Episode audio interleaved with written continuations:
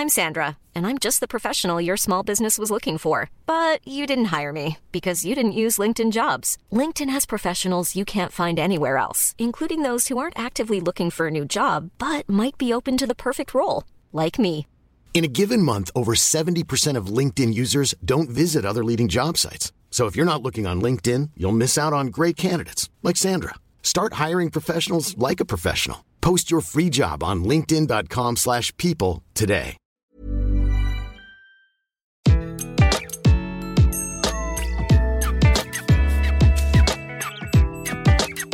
Bonjour, je suis Gaël Châtelain, bienvenue sur mon podcast Happy Work, le podcast qui va vous parler de bien-être au travail et surtout de la manière dont vous allez pouvoir l'améliorer chaque jour. Cette semaine, je vais vous expliquer comment mettre fin à la résistance au changement.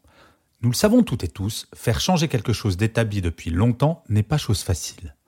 Que ce soit dans notre vie privée ou dans notre vie professionnelle, les habitudes ont la vie dure. Dans ma carrière professionnelle, le moment où la résistance au changement a été la plus problématique a été lorsque j'ai dû faire déménager une équipe de plus d'une centaine de personnes pour passer de Paris intramuros à la lointaine banlieue parisienne. Croyez-moi, dans ce genre de situation, il n'y a pas que les facteurs psychologiques qui comptent. Problèmes de transport, d'école pour les enfants, de déménagement, bref, un enfer. Ce que l'on oublie parfois, c'est que lorsque l'on parle de changement, cela peut être vers le meilleur comme vers le pire.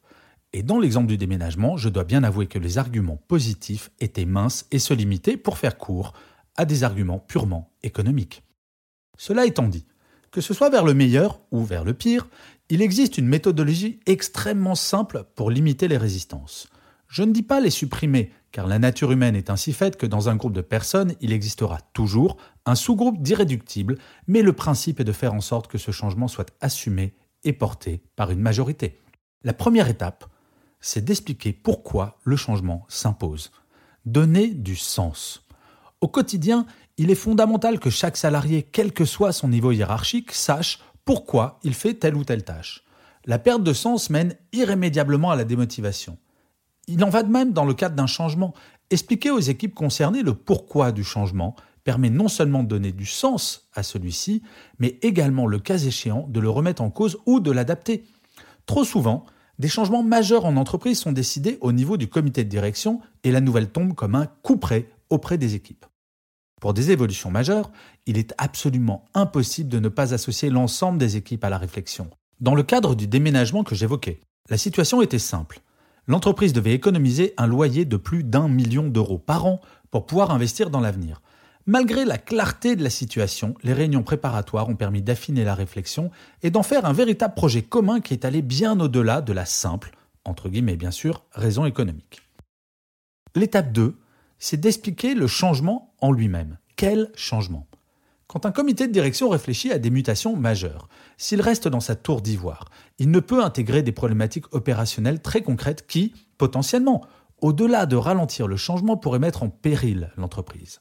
Par exemple, si une entreprise décide de mettre en place une politique pour améliorer le bien-être de ses collaboratrices et de ses collaborateurs, ce qui est louable, et que les dirigeants se contentent de rédiger un accord d'entreprise ou une charte avec quelques vagues engagements, il est probable que cela démotive les troupes.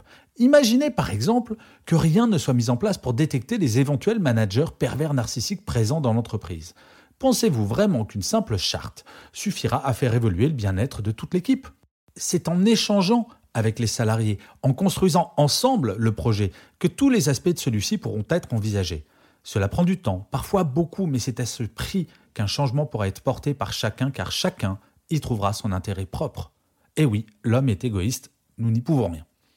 La résistance au changement vient très souvent du simple fait que certains individus ne voient absolument pas leur intérêt personnel à ce changement.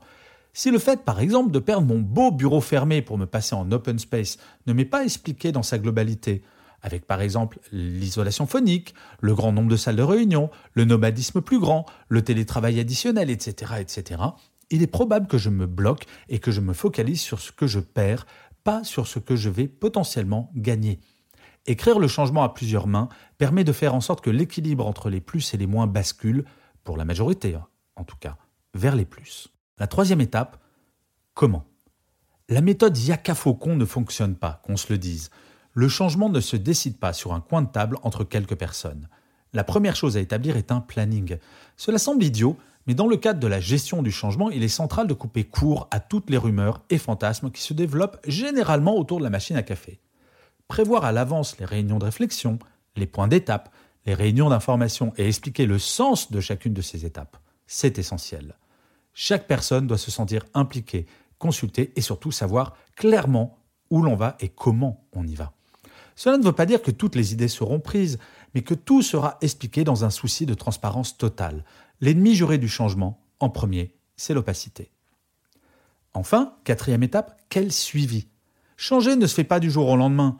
Une fois la décision prise, il faut en suivre son application et associer les équipes à ce suivi. Par principe, un changement sera jugé négatif par un grand nombre de personnes si les éléments montrant son succès ne sont pas communiqués. La transparence, le partage de l'information sont deux éléments qui accompagnent le changement. Le suivi se fait généralement grâce à des points d'étape fixés à l'avance, permettant d'aller petit à petit vers l'objectif. Je compare souvent la conduite du changement au golf. Dans ce sport, l'objectif est de mettre la balle dans le trou. C'est simple. Rares sont les fois où vous y arrivez du premier coup. Le drapeau donne la direction à suivre et elle est très claire, mais il faudra plusieurs coups intermédiaires pour y arriver. Et dans la mesure du possible, évitez d'envoyer entre-temps la balle dans l'eau, dans les arbres ou dans le sable. Les étapes sont aussi importantes que l'objectif final. En conclusion, je ne prétends pas qu'il existe une recette miracle pour réussir une conduite du changement et lutter contre la résistance. Par contre, je suis absolument certain que la recette pour rater celui-ci existe bel et bien. Ne rien partager avec les équipes, c'est radical, je vous assure. Les esprits chagrins qui ne veulent jamais rien changer existeront toujours, mais dans l'absolu, c'est en embarquant positivement ces empêcheurs de tourner en rond que le changement se fera de façon plus efficace. Cela ne sert à rien, absolument à rien, d'ignorer ces personnes qui ne veulent pas changer. Depuis tout petit, tout changement nous perturbe. C'est dans notre nature, la normalité. Je déteste ce mot, mais je n'en trouve pas d'autre à l'instant. Et plutôt du côté de l'amour de la stabilité que du côté du changement permanent qui sera très probablement anxiogène le changement doit promettre une nouvelle stabilité qui sera meilleure que la précédente. C'est tout l'intérêt du changement. Si l'on change pour le pire et uniquement pour le pire, sérieusement, il faudrait être complètement idiot pour changer. Si l'on n'arrive pas à faire percevoir aux équipes le positif, c'est perdu d'avance. Je ne sais pas si vous avez déjà changé d'école quand vous étiez tout petit. Moi oui, et je pense que cela aurait été beaucoup plus simple si mes parents ne m'avaient pas résumé le changement en un Bah c'est comme ça, tu changes d'école, voilà tout. Ah, les souvenirs d'enfance. Je vous remercie mille fois d'avoir écouté cet épisode de Happy Work. N'hésitez pas à le liker, à le partager ou à le commenter. Je vous dis à la semaine prochaine pour un nouvel épisode et d'ici là, prenez soin de vous. Planning for your next trip?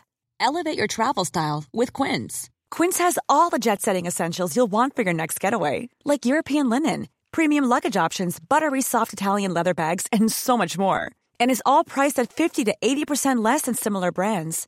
Plus, Quince only works with factories that use safe and ethical manufacturing practices. Pack your bags with high-quality essentials you'll be wearing for vacations to come with Quince. Go to quince.com/pack for free shipping and 365-day returns.